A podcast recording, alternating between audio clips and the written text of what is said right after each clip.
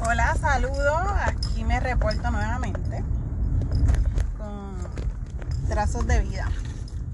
Trazos de Vida empieza desde hoy su nuevo episodio. Vamos a hablar sobre Lemuel Elian, Lemuel Elian Suárez Figueroa. Sí, está inscrito, hay que, había que inscribirlo y les cuento quién es Lemuel Elian. Yo me casé 27 de noviembre del 2010. Me casé por la iglesia, con bodorrio, como dicen por ahí, en el campo. Un parque enorme. Dejé de invitar muchas personas porque es que yo les digo algo. Ustedes no lo saben, o los que lo saben, lo saben. Mi familia es enorme. La de Samuel es más o menos, pero la mía, Dios mío, los pocos que me conocen saben que mi familia es grande mi papá viene, si no me equivoco, son 11 hermanos y mi mamá también, literal, porque son así, cada uno es casado, cada uno tuvo de dos a tres hijos, bien, bien pocos tuvieron nada más que uno o dos. Por lo tanto, vengo de una familia enorme. Así que una boda lo más, lo más sencilla, 200 personas. Y tú dices, ¿what? Eso es un montón. Sí, sí, es un montón. Y dejé de invitar personas, gracias. O sea que tengo una familia muy unida. Hicimos un, una boda hermosa. Eh, nunca Samuel y yo decidimos, ¿verdad? Mi esposo se llama Samuel. Eh, cuidarnos como tal. Esto hablamos de eso, ¿verdad? En el matrimonio, que, que no, que cuando Dios los enviara, pues los íbamos a tener. Que no nos íbamos a cuidar, ¿verdad? Porque uno nunca sabe si yo podía tener o no podía tener, o, o cómo era la situación y las circunstancias de la vida, ¿verdad? Eh, nosotros sí habíamos dialogado y que queríamos tener los hijos rapiditos, jóvenes, pues porque tenemos pues un futuro que no sabemos, incierto diría yo, y yo sí siempre quise y deseé ser madre, o sea que desde pequeña jugaba con bebé. Ahí tú más o menos vas tanteando la cosa, si te gusta o no. En el mes de febrero me entero que estoy embarazada, sumamente emocionada porque les tengo que contar que realmente en la familia no había baby, no había bebé, o sea, no había. Mis hermanas realmente no se habían casado ninguna. La familia de Samuel ninguna había tenido, excepto su hermano, pero ya los nenes estaban grandes. Estamos hablando de que tenían 10, 13, 11 años ya. Por lo tanto, no habían bebé. O sea que estaba todo el mundo muy contento y emocionado porque venía un bebé. Un nuevo bebé. Esto para que el tiempo fue en el 2010 que quedó embarazada, en el 2011 porque me casó en noviembre de 2010, en el 2011 que quedó embarazada. Y para que el tiempo eso del gender review no existía, qué pena, porque yo me lo hubiese gozado eh, no existía, así que pues nada, llevé un embarazo, entiendo yo, muy normal. Yo me vi con dos ginecólogos en Calley, que no voy a mencionar su nombre. Y no voy a hablar de ellos en el sentido de, pues, cada quien, ¿verdad? Cuando tú tienes tu embarazo, yo aprendí a saber escoger. Cuando tú escoges tu pareja para tu matrimonio, literalmente le estás entregando tu vida a esa persona. Es lo mismo que cuando estás embarazada, tú le estás entregando la vida de tu hijo a una persona desconocida, porque te casas con una persona que crees que conoces también, porque vienen las manías, que eso vamos a estar hablando después del matrimonio y las manías. Estamos hablando del ginecólogo. Nosotros tenemos el derecho de, de buscar, ir a una cita de un ginecólogo y decir si te gusta o no, ir a una segunda cita con otra persona y notar diferencias. Pero, ¿qué sabía yo de esto? Nada. Absolutamente nada. Recomendaciones, tú pides una pregunta, ah, me encantó esta. Tú dices, pues aquí me voy. Aquí me fui. Mis citas todas normales. Yo no tuve, no tuve citas así irregulares, las presiones más o menos si había algo en mí o no diferente, no lo sé. Pues porque yo, tú entregas en, el ginecólogo, pues la vida de tu bebé, o sea, tú no sabes de eso. Eh, cada sonograma lo hacía una sonografista, tampoco lo hacía el doctor. Así que fue un embarazo muy lindo, muy querido. Me lo gocé, me lo disfruté para que el tiempo. Recuerdo que nosotros, recién casados, Samuel le gusta un poquito esto de, los 4x4 y me dice, vamos a sacarnos una troquita para irnos a escambrear. Y yo, ah, no, pues claro, chacho. Olvídate, vamos a conseguir una troquita. Conseguimos esa troquita. Ahí que me entero yo que estoy preñada. ¿Quién se va a montar en la troquita? Díganme ustedes. Yo no me podía montar en una troca escambrear como una loca porque ya lo sabía. Así que Samuel me dice, Mari, ¿qué hacemos? Y yo, bueno, tú querías la troca para escambriar. La idea no está mal. Nada. Te la par de meses y pues realmente pues no vamos a poder después ya cuando no es que el bebé tampoco. Así que pues nada, tomamos la decisión, ¿verdad? De Samuel se quedó con la troquita y escambrió un par de veces con, con los amigos y la vendimos para adelante porque qué rayo. Yo realmente me quedé con las ganas de haber escambreado en algún momento de mi vida porque nunca lo he hecho, pero no está fuera de los planes, así que en algún momento lo haré. Eh, no tenemos mucha suerte para eso realmente, así que allá va, allá va lo de escambrear, que eso es otra cosa, otra cosa aparte. Mi embarazo fue lindo pero la misma vez fue un embarazo bien difícil. Les cuento. Samuel para aquel tiempo trabajaba en Guaynabo. Yo trabajaba donde pues ahora mismo trabajo. Samuel trabajaba un turno de 6 de la tarde a 6 de la mañana. Y yo trabajaba un turno de 7 y media a 4 de la tarde. Pues les cuento que mi primer embarazo, que fue ese, o sea, fue, yo me caso, quedo embarazada, el primer baby de toda la casa. Mi primer embarazo fue espantoso en el sentido de la mala barriga que me dio. Gente, de verdad yo le vomitaba. Todos los días, todas las mañanas, yo no hacía más que levantarme de la cama y vomitar el verde de mis tripas sola. Sola. Pasé el embarazo de noche todo el tiempo sola. En un cuartito, pues nosotros teníamos para aquel tiempo una casita chiquitita. O sea que tampoco era muy grande. Gracias a Dios, porque imagínate, correr para el baño no debe ser nada fácil tampoco. Yo exactamente poníamos la cama cerca del baño y yo dormía para ese lado porque no, yo no tenía otra alternativa que no fuera esa. Correr para el baño todas las mañanas la gente me decía, pero tienes que merendar antes de acostarte. Merienda antes de acostarte, porque a lo mejor es que el estómago se queda vacío, revuelto, bla, bla, bla. Y te levantas con ese jaleo y ese jaleo.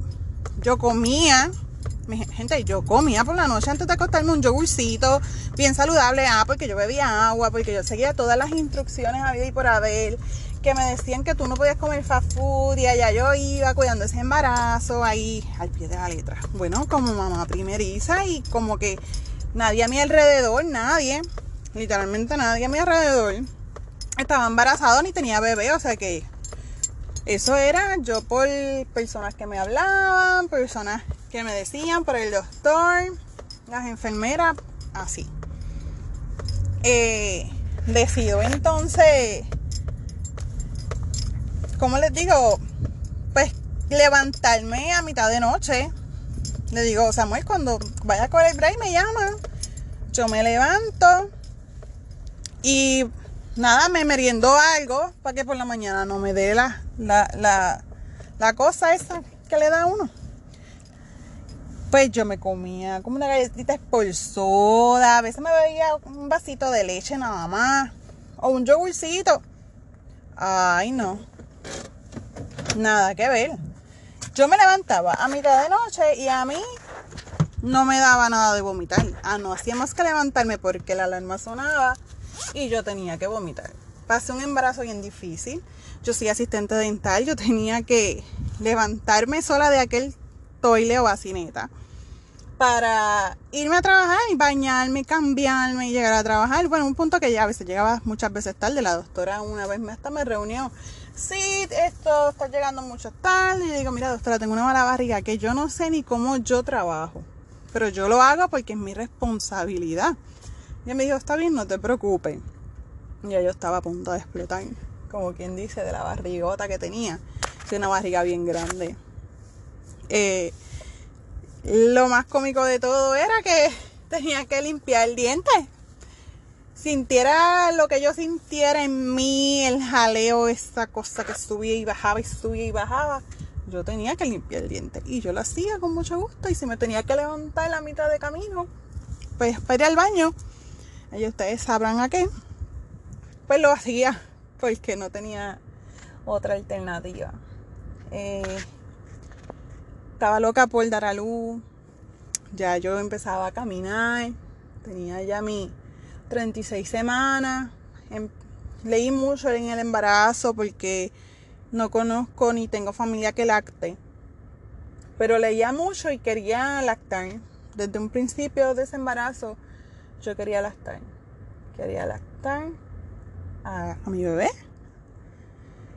Eh, cuando, otra cosa muy curiosa fue cuando nos enteramos que era un nene. Cuando nos enteramos que era un nene, eso fue una emoción grandísima porque en mi casa somos tres nenas, yo soy la mayor de ellas. Mi papá buscando al nene, pues se tiró para sus tres muchachos, como quien dice. Y pues dijo, no más, no más, olvídate, me quedo con las nenas. Eh, Imagínense, en mi papá más que emocionado y mi mamá también, porque ellos siempre buscaron ese nene, se enteran que voy a tener un nene, eso ya ustedes saben, el nieto, el nieto para aquí y el nieto para allá. Y en casa de mi esposa, pues que era el primer bebé, el, el tercer bebé que llegaba, porque ya los nenes estaban grandes. No, no más de eso. No más de eso. O sea que había una emoción de que su primer nieto llegaba.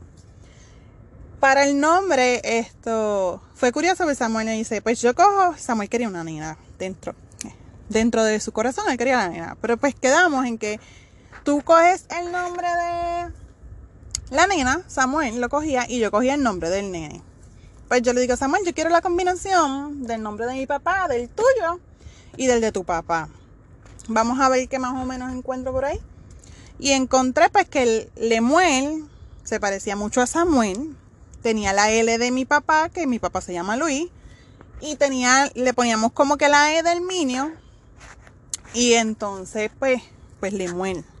Pero entonces entendía también como que me gusta ese nombre, pero a la misma vez yo decía, se ve como un poquito fuerte y antiguo. Pues le, yo le digo a Samuel, pues yo quiero poner Lemuel y un segundo nombre, pero después lo buscamos. Que se vea más juvenil, que si no lo quiere Lemuel, pues que pueda llamarse con el, con el segundo nombre. Y me dice, pues está bien. Samuel quería Alondra. Y él decía, pues si es nena, va a ser Alondra. No me acuerdo. Si es nena es Alondra y si es nene, pues tú le escogiste que es Lemuel. Y lo escribimos en, en una pizarrita que teníamos y nos fuimos para la cita. Salió nene, así que gané Lemuel. Esto, buscando así entre los nombres y los significados, recuerdo que, que cogí Elian, o sea que se llama entonces Lemuel Elian, porque significaba la luz de Dios, si no me equivoco. Así que decidimos entonces ponerle Lemuel Elian, se va a llamar Lemuel Elian. Ya después de, de haber escogido el nombre, saber que era un nene, nos disfrutamos el embarazo. Yo lo, las pocas noches que dormíamos juntos, yo recuerdo que yo le pegaba la, panza porque ya después de las 8 no me dejaba dormir en toda la noche. Eso era patá y patá y patá y patá y. Era, era bien lucido. Hasta en el trabajo, Dios mío, le ponían la mano y él se lucía.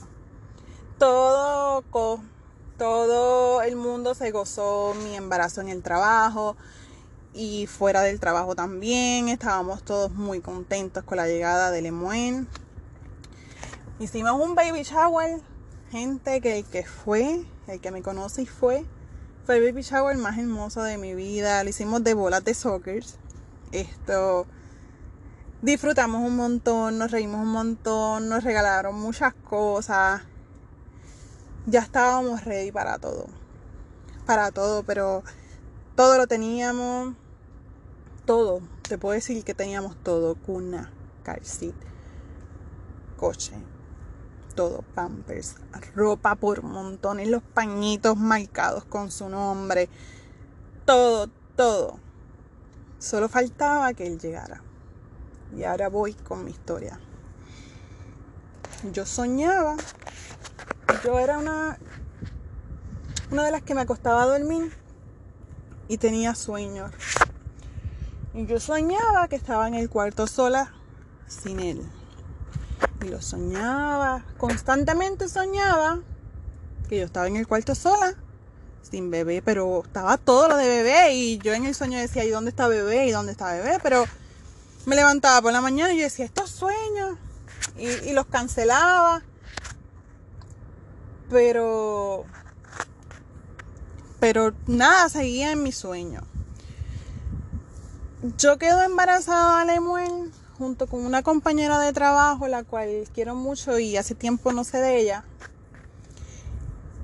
Quedamos embarazadas juntas. Ella. Sufrimos y lloramos juntas ella no perdió su bebé. Ella no, no, no lo perdió. Pero a la hora de que te hacen la prueba a ti de trisonomía, síndrome Down, a ella le salió alterado. A ella le hicieron un sonograma. Y su bebé pues salía con. Se lo. Se lo. Exactamente la palabra no la tengo. Y me disculpan.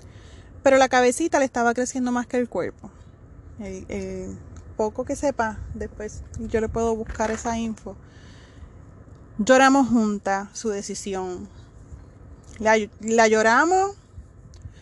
No la juzgo ni la critico por la decisión que tomó, ¿verdad? Que fue terminar el embarazo ¿Saben por qué no la juzgo ni la critico? Porque nadie sabe los zapatos que ella podía estar en aquel momento, su situación o cualquier otra cosa que un médico te dice, porque no buscamos más allá muchas veces. Esto es lo que dijo y pues hay que hacerlo. Yo no sé de esto, el médico sabe. No la juzgo, la admiro porque es una decisión que no sé si yo hubiera tomado en aquel momento, pero lo lloré con ella, lo lloramos juntas, pasó un proceso sola. Y ella me miraba a mi barriga siempre como que qué bueno que estás bien. Ella lo terminó mucho antes, acuérdense que ella fue a principio del embarazo que te hacen eso. Así que ya yo venía a lo mejor creyendo que ese sueño que a mí me daba era con lo que yo me había quedado de ella. Yo decía, pues nada, este sueño viene a raíz de lo que ella y yo lloramos, ¿verdad? Por la decisión que ella estaba tomando y yo estoy embarazada al mismo tiempo, ¿no? Que ella. No nos atendíamos con el mismo doctor ni nada, así que nada que ver. Llega el momento que pues estoy a punto para ir en cualquier momento. Cualquier momento doy a luz. Yo estaba para el 16 de noviembre para el 16 de noviembre, la fecha esta que ponen los sonogramas y según yo no sé qué rayo, bla, bla, bla, esa era mi fecha. Eh, ¿qué, les, puedo decir en ese, en ese momento? En ese momento yo tenía cita las seis citas semanales. En ese momento fui a mi cita martes o lunes, no recuerdo bien esa parte. Eh, todo bien, bebé, está bien. Estás en uno todavía. Me lo dice un médico. El otro semana me atiende otro médico, porque son en conjunto. O el otro médico me mira, me dice, ah, yo veo todo bien. No es el mismo que me vio la semana anterior. Sigues en uno, te veo la semana que viene. Y yo me hallo parta. Pues me voy a caminar. Vete a caminar, bla, bla, bla. Esa semana me voy a caminar caminar todo el tiempo por la calle, con mami cuando llegaba por la tarde, pues porque Samuel trabajaba. Samuel no pudo estar ese embarazo completo de noche conmigo, como quien dice, no nos veíamos literalmente casi, pero esas citas, él nunca faltó. Esas citas, Samuel siempre estuvo ahí, él nunca me dejó sola en una cita. Todas las citas que yo tuve en mi embarazo con Lemuel, él estuvo todo el tiempo. Él no faltó a ninguna, ninguna, ninguna. Que yo sé que eso le hace sentir un poco mejor, ya que no estuvo ninguna noche conmigo, nada más que los fines de semana. Así que fue, fue un momento difícil cuando en esta cita vamos por la tarde, salgo de trabajar. Ese weekend a mí me dio como un dolorcito y yo les puedo decir que yo sentía, no fui al hospital porque me dio como un dolorcito, pero yo sentía que bebé se movía de un lado a otro. No daba tanta patadita, pero yo sentía como un movimiento. Pues, pues digo, pues voy a la cita al otro día. Voy a la cita. Cuando la sonografista, porque no lo hacía el doctor, se ponía a buscar, suelta, vengo ahora. Ahí yo rompo a llorar. Viene el doctor para acá, me dice, ¿por qué estás llorando? Vamos a chequear, vente para aquí, ponen las correas, no tengo contracciones, buscan el latido, no lo tengo. No sé, mamá, ¿desde cuándo no sientes el bebé? mamá primeriza, qué sé yo de esto. Yo pensaba que estaba dentro del canal y que por eso el movimiento era menos. Yo digo, mira, desde anoche. Mamá, ¿por qué no fuiste al hospital? Wow. ¿Por qué me dices esto? Ok, mamá. ¿Estaba Samuel conmigo? Ok, mamá y papá. Bebé ya no está. Así. Bebé ya no está. Son cosas que suelen pasar en los embarazos. Yo no. No sabría qué decir, ¿verdad? Estoy en la cita. Me está diciendo el médico que bebé ya no está. Le digo al doctor, bueno doctor, ¿y qué procede? Pues mire, lo que vamos a hacer es que vas a llamar a alguien que venga a buscarlos a ustedes, porque ustedes no pueden guiar con esta noticia. Y los van a llamar aquí que yo esté presente porque ustedes no van a guiar con esta noticia. Te vas a ir para tu casa y mañana a las 6 de la mañana te veo en el hospital. Yo digo que usted me va a mandar para mi casa. Sí. No, usted no me puede inducir el parto ahora mismo. No, ese proceso nos va a ser muy largo, por lo tanto, vamos a verte mañana a las 6 de la mañana y te vamos a admitir. ¿Así? Sí. Ahí llamamos a mi hermana, porque no se lo queríamos contar a mi papá. Mi hermana llegó rapidito como una loca allí a la oficina del doctor con mi otra hermana. Y me mandó para mi casa el peor error de toda la vida. Me envió para mi casa. El peor error, así como lo escucho. Para tu casa.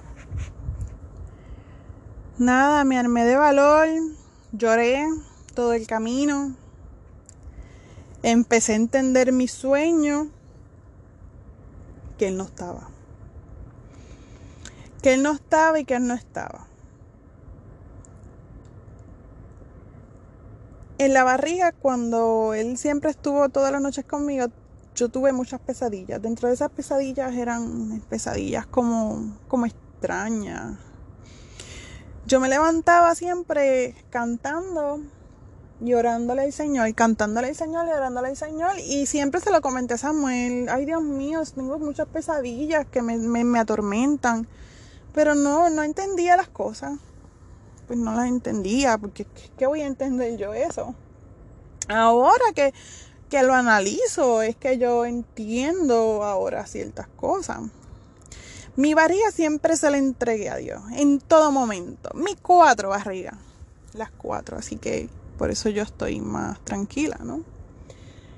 Llego a mi casa, volviendo, ¿verdad? Llego a mi casa. Ay, al abrir esa puerta y ver todas sus cosas, todas, me derrumbaron completamente. A mí a mi esposo. Al nivel de que yo no pude llegar al hospital a las 6 de la mañana como el doctor quería que yo hiciera.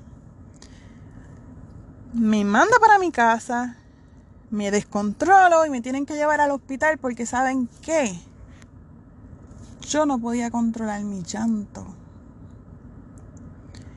Yo no podía controlar mi pérdida. Mi pérdida yo la tenía que llorar, yo la tenía que sufrir. Cuando me llevan al hospital, pues estoy descontrolada gritando como una loca. Mi esposo me cargó como pudo, haciéndose el fuerte también, porque yo sé que para él tampoco es fácil. Nada. Llegué al hospital, me tuvieron que entrar rápido, o sea, no hubo ni un minuto de break de que me dejaran afuera esperando. O sea, la emergencia menonita para que el tiempo era por arriba. Lo único que recuerdo después de ese día fue cuando la enfermera entró en plena gritadera mía y me puso un medicamento por y me dijo, te veo mañana. Yo se le veía a Samuel que lejos, yo le decía a Samuel porque esto está lejos y Samuel estaba al lado mío. Y me fui, no recuerdo nada. Nada, Solo recuerdo cuando me levanté en la mañana que abrí los ojos que iba en una camilla corriendo por un pasillo para salir parto. No sabía nada más. Nada. Yo esa noche no, no recordé nada más. No sé si Samuel comió, si no comió, qué hizo, qué dejó de hacer esa noche. No lo sé. Y saben que nunca le he preguntado. Nunca le he preguntado eso. ¿Qué pasó con él esa noche si yo estaba más sedada que nada? Ahí empezó mi proceso de parto. Un 9 de noviembre. Doctor llegó. ¿Por qué doctor lo perdí? Son cosas que pasan. Doctor y una autopsia para saber por qué murió el bebé. Ah, eso no es necesario. Eso son cosas pues, que suelen pasar en los embarazos.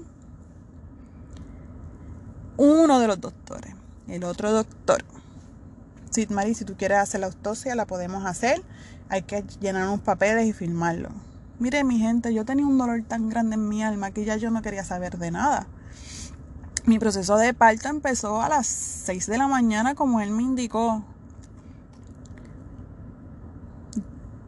Yo tenía dolores. Yo tenía dolores, pero me tocaba parir sola. Cuando un bebé está vivo, te ayuda, te ayuda a salir, pero él quería que yo diera luz. Me molesté tanto con uno de los doctores, con el flaquito, diría yo, que le dije que no quería que me atendiera él. Así mismo, yo no quiero que usted me atienda. Usted no, yo no lo quiero usted en mi parto. No, no lo quiero. Y él parece que se molestó y se fue y buscó el otro. Y cuando el otro le dijo, sí, ¿qué te pasa? Y yo, yo quiero que me atienda usted. Yo quiero que usted esté en mi proceso completo porque yo, la táctica con la que me está tratando no es la mejor. Está bien, yo me voy a quedar contigo. Y yo, pues está bien, gracias. Se quedó conmigo en el proceso. El proceso fue, yo lloraba, llorando. Nueve, diez. Samuel y mi mamá ahí ahí conmigo en todo momento, en todo momento. Y esos dolores, pero yo les cuento algo, gente. El dolor que sentía en mi corazón era más grande que el dolor que yo tenía de parto. Yo no recuerdo tanto dolor cuando hago la comparación de mis otros dos hijos, que fueron tan grandes como, como los, los otros tres que tuve fue el dolor de parto más grande que, que este. Y sí, me dolió mucho, pero mi, el dolor de mi corazón era más grande que, que no, no se comparaba con el, dolor que estaba sintiendo de parto. Llegó un punto pues que sí tenía tanto dolor que le dije al doctor, hagamos una cesárea y sácamelo. Son las, estamos hablando que son las 3 de la tarde y todavía yo no daba luz, sácamelo, sácamelo, ya yo no aguanto más, él está muerto. Y nunca se van a olvidar las palabras del doctor cuando me dijo, sí, ya tienes una herida, yo no te voy a hacer otra herida porque la herida que tú tienes nunca va a sanar y la que te voy a hacer va a sanar y se te va a marcar. Y yo lo siento por ti, tú lo vas a parir. Y yo te estoy haciendo un favor a ti. Así que vas a parir a tu bebé. Ahí ya me quedé, wow, tengo que hacerlo entonces porque él no me dio alternativa. Él me dijo, yo no te voy a hacer cesárea, me lo dijo. Tu presión está bien, tú estás bien, tus tus contracciones van en tiempo, vas a parir tú. Yo no voy a hacer cesárea. Así nos tengamos que amanecer aquí. Pues está bien. Fue un proceso hermoso porque ¿saben qué? Que tengo una familia enorme de grande. Y mientras yo daba luz allí, desde aquella mañana, eran las 3, las 4, yo no daba luz y esa sala de espera estaba llena. Porque toda mi familia estaba ahí, esperando que yo diera luz. Toda, ustedes no saben, iban, entraban, salían, el que no se quedaba se iba y venía el otro. Di a luz a las 7 y 9 de la noche.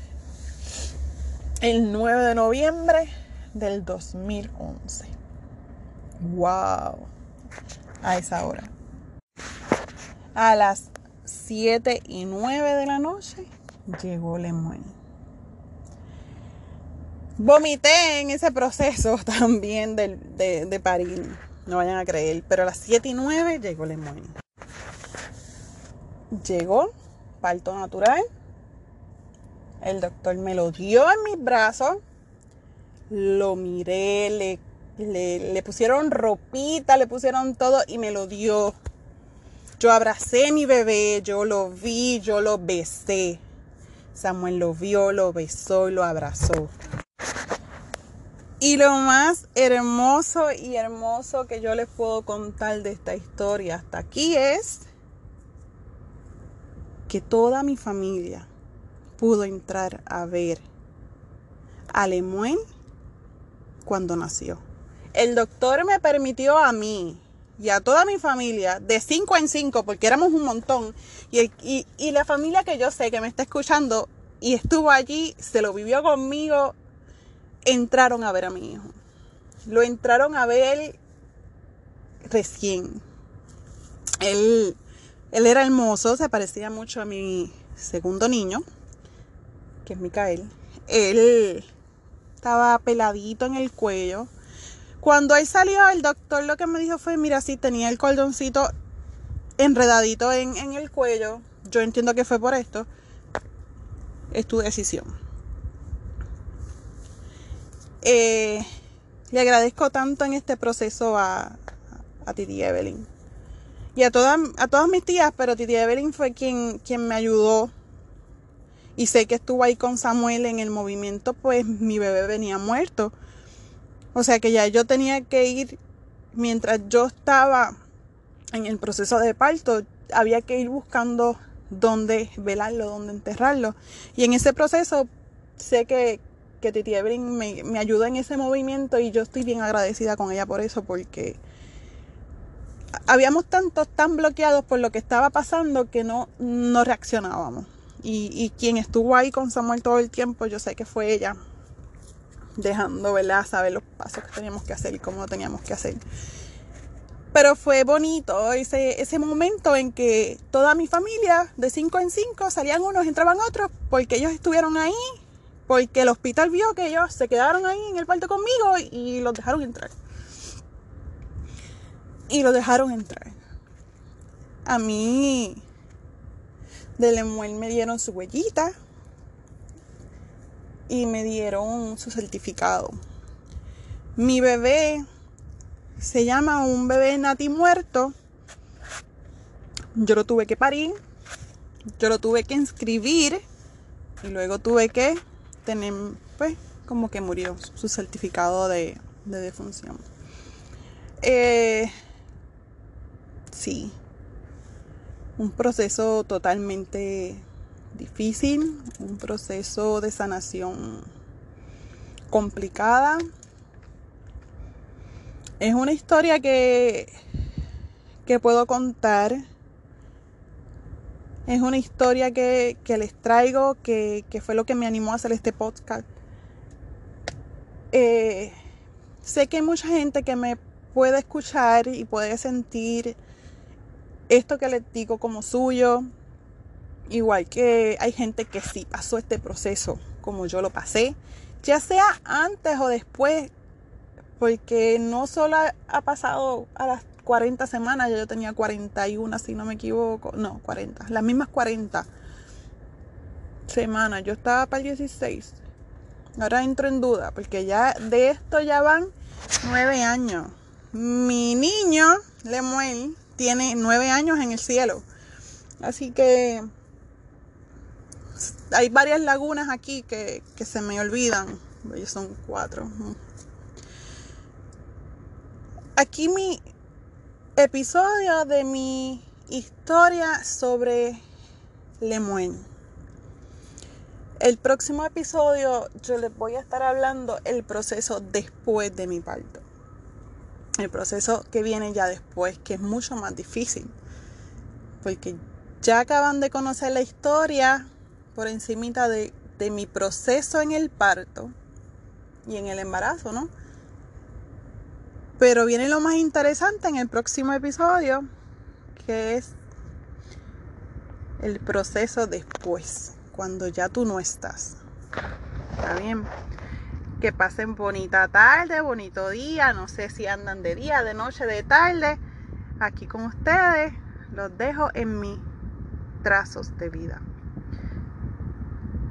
Trazos de vida que vamos a estar hablando con ustedes en mi próximo episodio es cómo trabajé luego el ya tú no está. Los veo hasta la próxima, cuídense mucho.